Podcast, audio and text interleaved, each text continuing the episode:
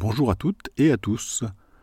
Depuis juillet 2023, j'ai le plaisir d'accueillir le podcast BDSM de Larry. En voici un épisode.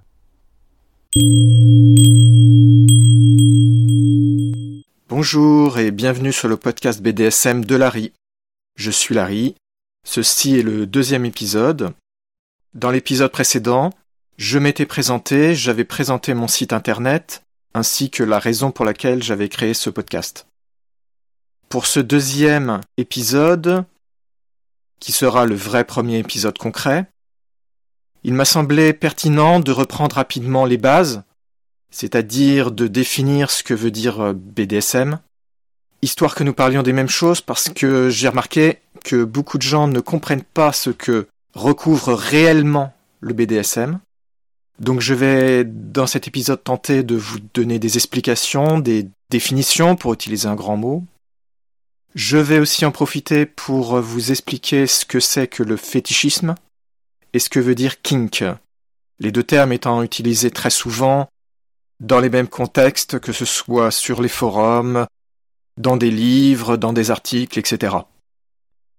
Avant d'entrer dans ces explications, ces définitions, il est important de souligner un point qui est vraiment majeur, vital, c'est que toutes ces explications que je vais donner, il faut surtout pas les prendre trop au pied de la lettre. C'est vraiment important parce que vous voyez les, termes qui sont utilisés dans ce, dans ce milieu, pour euh, utiliser un grand mot, ne sont pas véritablement partagés par tout le monde, leur sens est très contesté. Donc euh, on se retrouve face à de très nombreuses variations de définition, des conceptions qui sont différentes selon les gens, selon les groupes de personnes, selon les pays, selon les époques. Vous trouverez des définitions qui sont plus ou moins claires, plus ou moins complètes, des explications qui parfois sont assez fortement différentes, voire carrément radicalement différentes, ce qui pose plein de problèmes. Et vous verrez aussi des fois des, des vraies batailles sur euh, ah mais ceci cela. Non non ça veut pas dire ça. Moi je dis que ça veut dire ça il y a des guerres euh, de clochers assez toxiques qu'il faut vraiment éviter. C'est totalement ridicule ça sert à rien. Ce qui est important c'est d'avoir un minimum de vocabulaire pour pouvoir comprendre qu'on parle de telle ou telle chose de façon générale mais il faut pas se focaliser trop en détail et espérer une définition à 100% parfaite. C'est vraiment une grosse erreur, faut surtout pas tomber dans ce piège-là. Le petit problème, évidemment, avec ce que je viens de vous dire, c'est qu'on a une contradiction flagrante, évidemment, avec un besoin que moi j'estime très très important, qui est d'utiliser un vocabulaire précis. Quand on communique, c'est mieux, bien entendu, d'utiliser un vocabulaire qui soit clair, qui soit précis, qui soit net et qui minimise les risques de malentendus. Bref, qu'on parle vraiment de la même chose. Pour plein de choses, c'est assez simple. Si on parle d'une voiture, ben vous voyez bien de quoi on parle. Mais même si on parle de quelque chose d'aussi simple qu'une voiture, il y a beaucoup de possibilités différentes. Même sur des sujets en apparence simples, ça peut très vite dériver en des incompréhensions. Donc, c'est pas évident il y a une claire contradiction. Donc le fait qu'il n'existe pas réellement de définition acceptée par tout le monde, et je vais revenir sur pourquoi ce n'est de toute façon pas possible, et même pas souhaitable probablement, ça rend impossible d'avoir quelque chose de vraiment précis, ça rend plus difficile la communication. C'est un problème dans une certaine mesure. Toutefois, je pense pas qu'il faille trop se focaliser sur ce souci, L'important, c'est d'avoir à peu près une compréhension de quoi va parler la personne qui est en face de vous, que ce soit sur un forum, dans un article ou un livre, à la télévision ou en réel si vous croisez des gens. Une fois que vous êtes face à quelqu'un, par contre, il faut faire très attention à vérifier de quoi elle parle cette personne. Quand vous êtes sur un article, vous pouvez parfois avoir des surprises sur ce qu'on vous dit, sur ce que vous lisez et vous pouvez avoir du mal à comprendre de quoi parle la personne parce que vous n'avez pas du tout la même conception des termes. Quand vous êtes sur un forum, vous pouvez plus aisément discuter, avoir des allers-retours. Et bien sûr, quand vous êtes face à quelqu'un, là vous pouvez discuter et surtout très très important, vérifiez bien que vous parlez vraiment des mêmes choses, que vous avez vraiment les mêmes définitions. Parce que sinon, c'est une des meilleures façons d'aller droit au malentendu. Vous vous parlez de quelque chose, votre interlocuteur ou votre interlocutrice l'entend d'une toute autre oreille, pense totalement à autre chose, ça mène à des problèmes vraiment qui peuvent parfois être gênants, et dans le cas où vous faites une rencontre, là, ça peut créer des vrais soucis. Donc, je résume, il faut vraiment relativiser tous ces termes, peu importe où vous les trouvez, que ce soit sur euh, une encyclopédie, un dictionnaire, sur des forums, des articles. Gardez une grande prudence vis-à-vis de ce que disent les gens, même si ce sont des gens qui se présentent comme experts. Et n'oubliez surtout pas que tous ces termes recouvrent énormément de choses. Il est très difficile de trouver un moyen d'exprimer une réalité complexe avec une expression simple. Ça va forcément tomber de façon tout à fait naturelle, bien sûr, dans un certain simplisme, une simplification qui peut être excessive.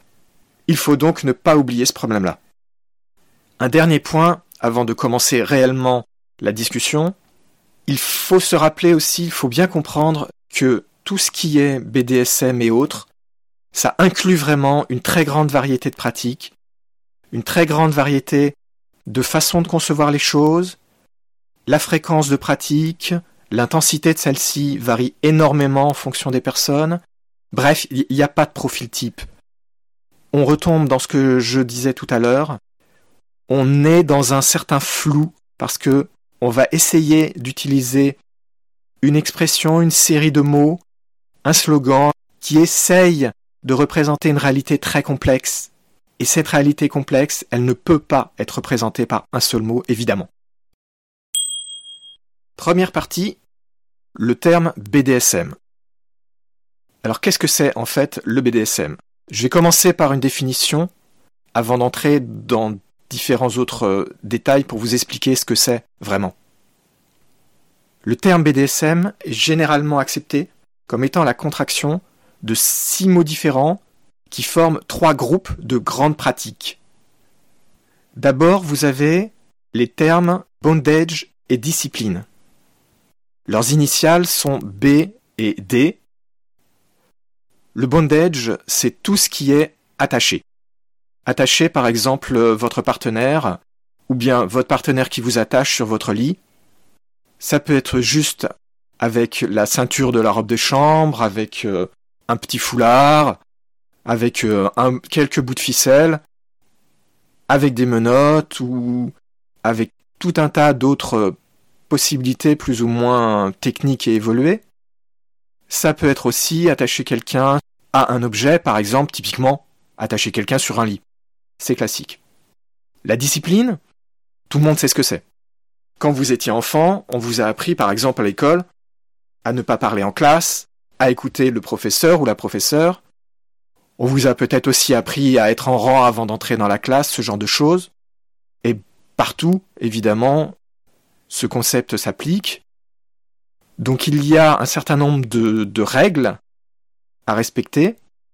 Dans le cadre du BDSM, ça peut être dans une relation qu'on fixe donc un certain nombre de règles.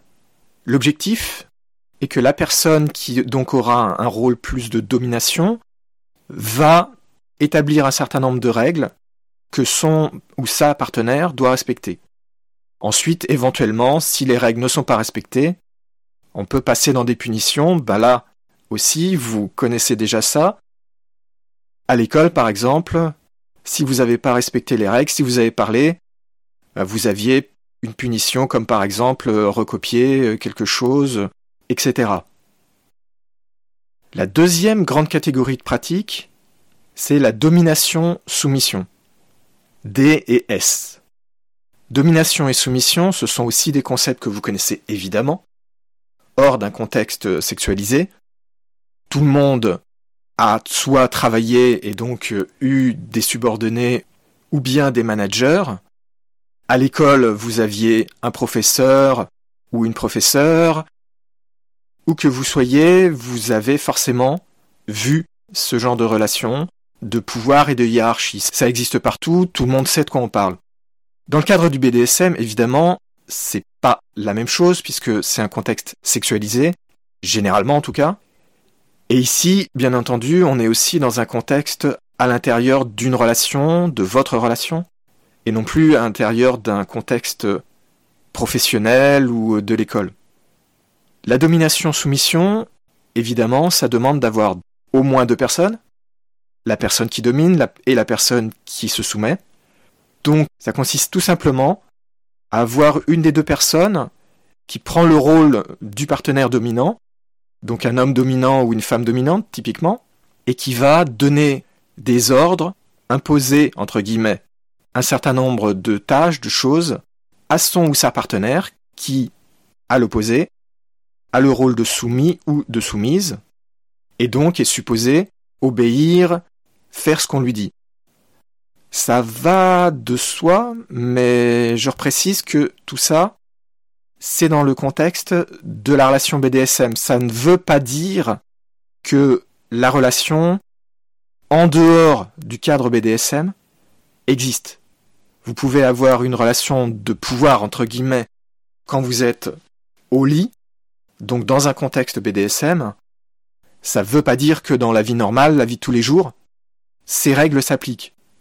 C'est important de le préciser parce que ce point-là, c'est une des raisons majeures pour lesquelles il y a une opposition au BDSM, alors que ça n'a pas de sens. Mais je reviendrai plus en détail sur ces soucis. La troisième catégorie, c'est le sadomasochisme, le SM. C'est probablement le terme le plus connu. Donc, vous avez typiquement deux profils, le sadique et le masochiste. Le profil sadique, c'est une personne qui prend du plaisir soit à infliger de la souffrance, soit à infliger des humiliations. Parce que, contrairement à ce qu'on pense habituellement, le SM, c'est pas juste la douleur physique, c'est pas juste des coups de fouet, par exemple. On peut aussi s'imposer psychologiquement à quelqu'un, faire de l'humiliation, et ça, c'est ce qu'on pourrait appeler une souffrance psychologique, et c'est un point qui est très recherché. Bien entendu, le pendant de ce profil, c'est le profil masochiste. Là, on parle de quelqu'un qui aime soit une douleur physique, soit être humilié, une douleur entre guillemets psychologique. Je dois quand même préciser une chose parce que c'est très mal compris. Même si on est masochiste, ça ne veut pas dire que quand on reçoit un coup, on en retire du plaisir directement. C'est une vision très simpliste. En réalité, il y a beaucoup de façons de percevoir les choses, il y a beaucoup de ressentis différents. Pour certaines personnes, la douleur va être le déclencheur d'une excitation. Pour d'autres personnes, au-delà d'un certain seuil de douleur, on commence à avoir des hormones qui sont libérées dans le corps et ça, ça donne un sentiment de bien-être. Mais ce que je veux dire, c'est que c'est pas comme on voit trop souvent à la télévision par exemple, quelqu'un qui se fait fouetter et qui jouit de se faire fouetter directement. Non, c'est pas comme ça. C'est pas comme ça en fait. Hein. C'est beaucoup plus complexe, difficile à décrire, surtout si ben, vous n'êtes pas dans cette catégorie. C'est difficile à décrire et c'est même carrément difficile à comprendre en fait si on n'est pas dedans. Enfin, il existe un troisième type de profil qui est le profil sadomasochiste, c'est-à-dire quelqu'un qui aime à la fois donner et recevoir de la douleur ou des, humiliations. Nous venons donc de parler de trois catégories. La catégorie bondage et discipline, la catégorie domination-soumission et la catégorie sadomasochisme. Si vous reprenez les initiales de chacune de ces catégories, ça forme BD, DS et SM qui ont été contractés en BDSM. Le fait d'utiliser le terme BDSM, c'est quelque chose de très récent. La première référence connue, validée euh, du terme, a été identifiée en 1991 sur les forums de discussion Usenet. Usenet, en un mot, ce sont des forums qui existaient avant que le web, ce que vous voyez, ce que vous concevez probablement à l'heure actuelle comme étant Internet, c'est-à-dire les pages que vous consultez avec votre navigateur. Dans ces groupes de discussion, il y avait un certain nombre de groupes sur la sexualité au sens le plus large du terme, le sexe. Très vite, ça s'est beaucoup développé, évidemment. Et parmi les différents groupes, très vite est apparu un premier groupe qui parlait de choses que maintenant on appellera le BDSM, puis progressivement sont apparus tout un tas de sous-groupes qui parlaient de tels ou tels aspects. J'ai lu à différents endroits des allusions à une origine qui remonterait à 1968. Malheureusement, pour l'instant, je n'ai pas encore réussi à accéder aux documents référencés, parce que 1968 c'est loin, et donc j'ai pas pu confirmer. Franchement, j'ai des doutes parce que c'est peu fréquent que ce document soit référencé, donc partons sur l'idée que ça date de 1991. Avant 1991, on ne parlait pas de BDSM évidemment, et même souvent on ne parlait pas forcément de bondage discipline ou de domination-soumission. La chose dont on parlait le plus souvent, c'était le SM, le sadomasochisme. La raison remonte au XIXe siècle avec les définitions qui sont arrivées par les psychiatres et par la psychanalyse. Même à partir de la date de création du terme BDSM, il a fallu assez longtemps pour que le terme soit véritablement adopté. Même au début des années 2000, vous pouviez encore trouver très fréquemment des références dans des articles, par exemple, qui parlaient de SM, de sadomasochisme, alors qu'en réalité, il parlait de plus que ça.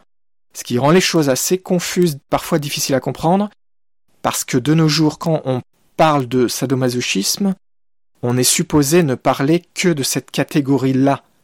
Si vous revenez en arrière dans le temps, vous pouvez voir le terme utilisé par des gens qui en réalité parlent pas beaucoup, voire pas du tout, du côté SM, mais parlent de, de côté que de nos jours on appellerait par exemple la domination-soumission. Bien sûr, toutes ces pratiques, elles n'ont pas commencé à exister le jour où on a inventé les termes pour les décrire. C'est évident, j'espère que vous pensez que c'est évident, mais ça n'est pas pour tout le monde. Vous pouvez trouver très fréquemment des écrits des gens, surtout les gens qui critiquent le BDSM vertement en général, de façon extrêmement virulente, et qui présentent ça comme étant quelque chose de nouveau, et généralement sous-entendant que c'est la fin, la fin des bonnes mœurs et c'est la dépravation la plus totale. Ce genre de conception. Mais le BDSM n'a pas attendu pour exister que quelqu'un sur Internet se mette à utiliser ce mot.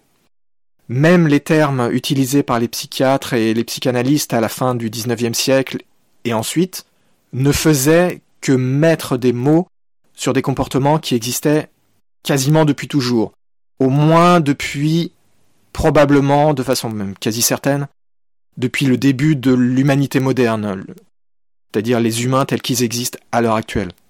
Des scènes de flagellation, par exemple, ont été trouvées sur des, vases, des illustrations murales qui remontent à des milliers d'années en arrière. Si vous cherchez les témoignages écrits, c'est beaucoup plus récent, bien entendu, mais on en trouve, et on peut remonter à des siècles et des siècles en arrière, avec par exemple des livres qui traitent euh, de la flagellation dans le cadre d'un couple marié par exemple. Bien entendu, là nous parlons uniquement de pratiques d'ordre sexuel au sens large du terme. Il est évident que là nous ne parlons pas du tout des punitions et des tortures, les vraies tortures hein, qui étaient faites dans un tout autre but évidemment, et qui elles sont malheureusement bien connues et malheureusement utilisées depuis bien longtemps. Deuxième partie. Je vais maintenant présenter ce que veut dire fétichisme, parce que le terme est souvent associé au BDSM, bien que ce ne soit pas du tout la même chose. Le fétichisme, c'est une fixation d'ordre sexuel sur un objet ou sur le corps d'une personne. Les exemples typiques, ceux qui sont probablement les plus connus du grand public en tout cas, sont par exemple les pieds, le fétichisme des pieds, c'est extrêmement répandu et très connu. Ou pour parler de matière, vous avez le fétichisme du cuir ou du latex, qui sont aussi des choses très connues et assez répandues. Il existe énormément d'autres types de fétichisme, mais là je ne vais pas entrer dans tous les détails. La raison pour laquelle souvent on associe le fétichisme et le BDSM, c'est qu'il y a un recouvrement assez important, c'est-à-dire que beaucoup de gens qui sont fétichistes ont aussi des intérêts pour des activités de type BDSM, et à l'inverse, beaucoup de gens qui font du BDSM ont plus ou moins des intérêts de type fétichiste. Mais les deux ne sont pas synonymes, c'est ça qui est important. Dans l'esprit du grand public, les deux sont souvent associés, à tort, hein, comme je viens de l'expliquer. Et le fétichisme souvent est relativement moins mal perçu, en réalité parce qu'il est mal compris, encore plus mal compris que le BDSM. C'est la raison pour laquelle parfois vous voyez le terme fétichisme utilisé comme étant une forme d'euphémisme pour le sadomasochisme ou pour le BDSM au sens le plus large du terme. L'exemple le plus typique, ce sont les sex shops qui vont pas dire sex shop BDSM, mais sex shop fétichiste. Alors c'est vrai qu'ils vendent, par exemple, des vêtements pour les gens qui sont fétichistes, du cuir, du latex, ce genre de choses, mais en réalité, c'est plus facile à faire passer que de dire sex shop sadomasochiste ou sex shop BDSM. Troisième partie. Le troisième terme que je voulais définir, c'est le terme kink. Alors ce terme est un terme euh, anglophone qui n'a pas de traduction directe en français. On est obligé de passer plus ou moins par des périphrases. Quand on parle de kink, on veut parler de pratiques de fantaisie sexuelle qui sont non conventionnelles entre guillemets. Hein. Parce que le conventionnel, on peut pas mal discuter en fonction des pays, des époques, des personnes. Mais l'idée est que, en simplifié, si vous avez sexuellement des centres d'intérêt qui sortent de ce qui est généralement présenté comme étant le classique, le comportement standard, entre guillemets, typiquement c'est le rapport sexuel du style missionnaire, hein, c'est classique. Si vous avez des goûts qui sortent de ça, alors vous êtes kinky. Le terme kink n'est pas un synonyme de BDSM. En fait, c'est quelque chose de beaucoup plus flou encore, de beaucoup plus vaste. Ça englobe le BDSM en fait. Le gros avantage d'utiliser ce terme, c'est que c'est moins mal vu que le BDSM. Donc ça permet de l'utiliser sous une forme d'euphémisme. Mais il faut se méfier parce que quand quelqu'un dit qu'il est kinky, c'est l'adjectif, hein, ça veut pas forcément dire à 100% que il ou elle est intéressé par le BDSM. J'en profite pour glisser un quatrième terme, qui est le terme vanille, que vous verrez souvent utilisé, surtout dans les forums américains. Le terme vanille, c'est utilisé pour euh, désigner les personnes qui ont une sexualité entre guillemets plus traditionnelle, entre guillemets. Hein. C'est-à-dire, quand on dit de quelqu'un qu'il est vanille, ce qu'on veut dire, c'est que il ou elle ne s'intéresse pas au BDSM, en tout cas ne dit pas s'y intéresser. Parce qu'il faut nuancer, c'est pas parce que les gens n'en parlent pas ouvertement que derrière ils n'ont pas des fantasmes, voire même des pratiques cachées.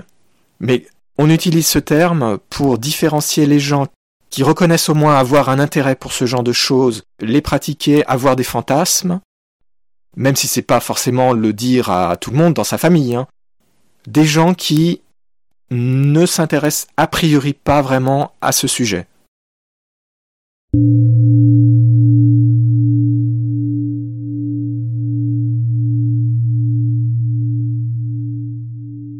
Maintenant que nous avons posé le vocabulaire le plus basique, nous allons passer dans les épisodes suivants à des sujets qui seront des explorations bien plus en profondeur.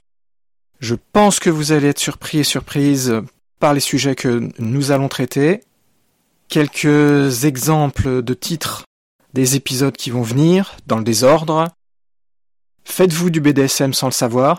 Vous allez avoir des grosses surprises probablement. Un ou plusieurs épisodes seront consacrés aux préjugés, mythes et idées fausses sur le BDSM. Un sujet important et là aussi vous aurez sûrement beaucoup de surprises. Surtout si vous connaissez déjà ou pensez déjà connaître bien le BDSM, il y a certainement des choses que je vais dire qui vont vous surprendre. Dans ces épisodes, vous apprendrez la vérité sur le BDSM.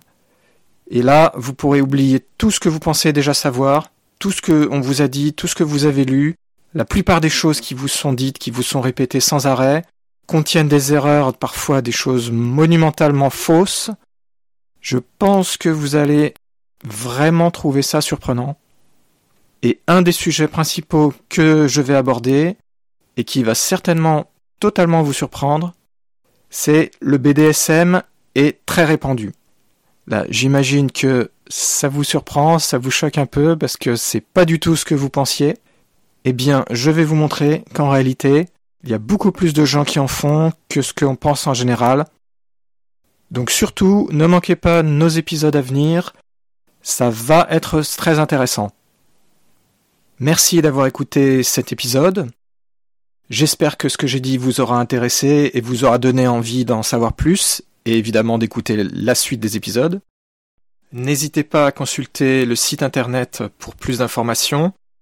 Son adresse est univers-bdsm.info. Vous pouvez nous aider en faisant un petit peu de publicité, en parlant autour de vous de notre podcast, de notre site, et surtout, surtout en faisant des retours. C'est vraiment la chose qui aide le plus, parce que d'avoir des retours, des critiques, des suggestions, des remarques, ça m'aide vraiment pour le site internet et ça va aussi m'aider pour le podcast évidemment. N'hésitez pas, il y a des formulaires et une adresse mail indiquée sur le site du podcast ainsi que sur mon site internet sur le BDSM.